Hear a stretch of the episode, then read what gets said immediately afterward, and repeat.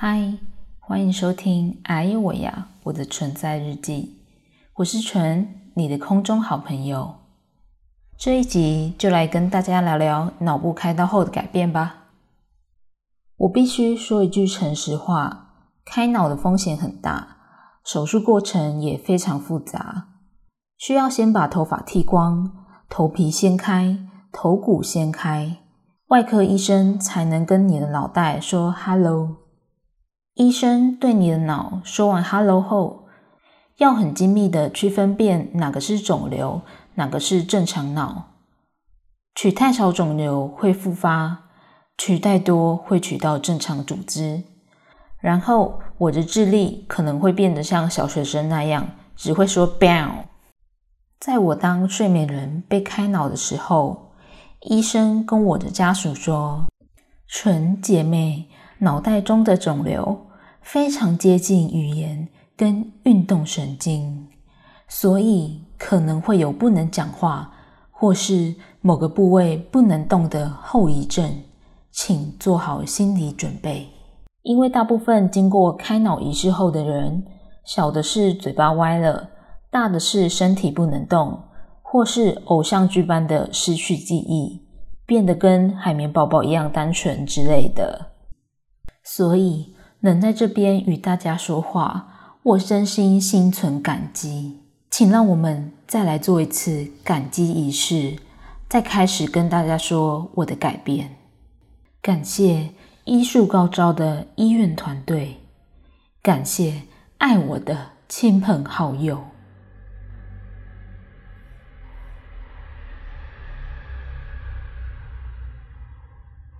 也感谢。上帝如此看顾我的身体，哈利路亚，平安真好。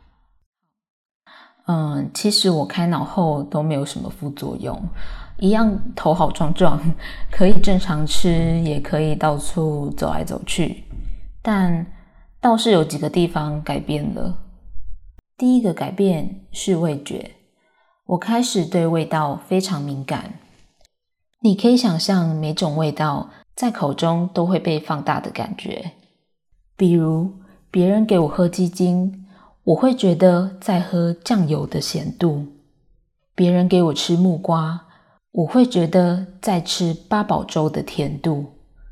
所以，我现在完全可以靠吃树皮或圆形食物不加酱过活，还会觉得嗯，马西手哟，刚刚好。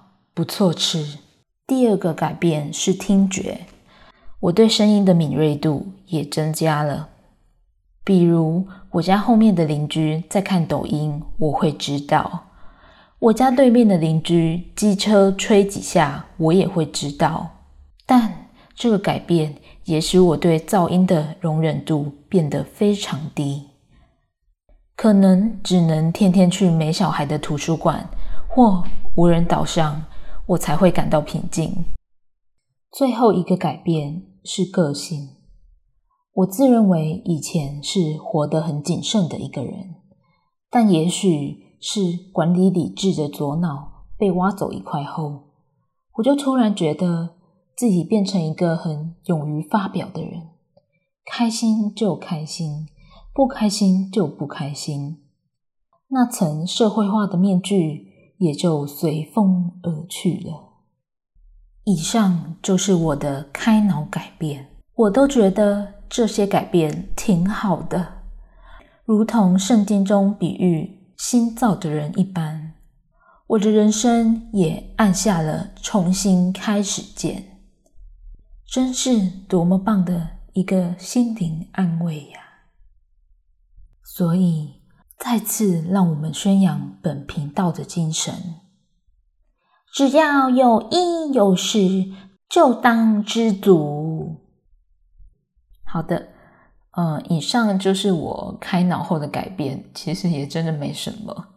但我认真觉得自己是一个过分幸运的人，才能够在这边跟大家讲一些五四三的话，就是欧西三。